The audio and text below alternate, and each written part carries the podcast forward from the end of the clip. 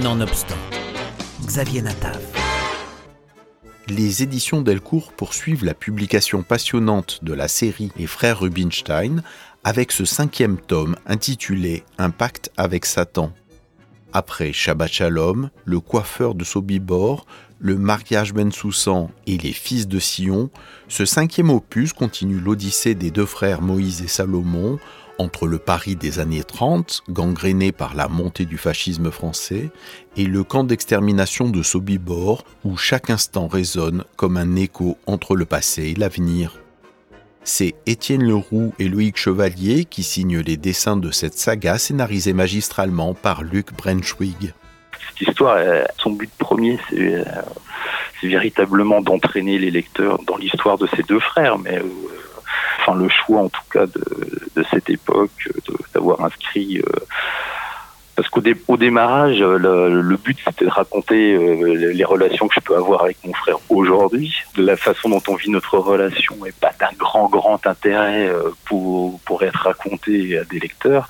Donc on a situé cette histoire dans, dans le cadre de la Shoah parce que la Shoah est importante pour dans notre histoire familiale puisqu'on a perdu plusieurs membres de notre famille euh, dans la Shoah. Mon père a été un enfant caché pendant la guerre. Donc, euh, voilà, donc c'était euh, comment dire, c'était important à la fois de, nous raconter nous à travers la relation entre les deux personnages, puis de raconter l'histoire de notre famille à travers ben, justement tout ce qui s'est passé avant la guerre, ce qui s'est passé pendant la guerre, et puis ce qui va se passer après la guerre avec la, la construction de l'État d'Israël.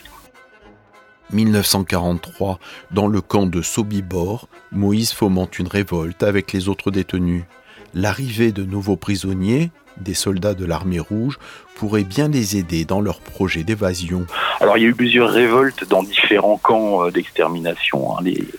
Contrairement à l'image souvent qu'on avait des juifs qui partaient à l'abattoir sans réagir, il y a souvent effectivement des, petits mouvements de révolte, euh, petits ou plus importants ça s'est rarement euh, très très bien fini et Sobibor est le, le seul camp d'extermination où il y a une révolte, euh, on va dire victorieuse, hein, puisqu'il y a une soixantaine de juifs sur les 400 euh, qui étaient réduits en esclavage dans Sobibor qui ont réussi à, à s'en échapper. Sept ans plus tôt, à Hollywood, Salomon accepte de réécrire son scénario pour que le film soit projeté en Allemagne. Moïse s'indigne de cette compromission et va le faire savoir. Comment dire, le marché euh, allemand était un marché énorme pour Hollywood. Hein. Il gagnait énormément d'argent sur le marché allemand. Sauf qu'après la Première Guerre mondiale, euh, l'image que Hollywood renvoyait de l'Allemagne, quand elle abordait euh, la période de la guerre, c'était souvent quelque chose d'extrêmement caricatural où les, où les Allemands passaient pour de, des gens immondes et totalement méchants, enfin sans, sans véritable nuance. Et donc, on leur a fait comprendre que ce serait pas mal des gens qui viennent à Hollywood et qui puissent observer la façon dont les scénarios étaient réalisés afin de donner une image un peu plus nuancée de l'Allemagne. Et ça, c'était avant euh, l'arrivée des nazis au pouvoir. Et évidemment, comme euh, le verre était déjà dans le fruit, une fois qu'ils sont arrivés au pouvoir, les choses n'ont fait que, s'amplifier en rappelant à Hollywood évidemment l'importance du marché allemand et le fait que ben il était important de, que les films euh, américains soient représentatifs de l'idée que les Allemands se faisaient des Juifs, de leur vision sur le monde et tout ça.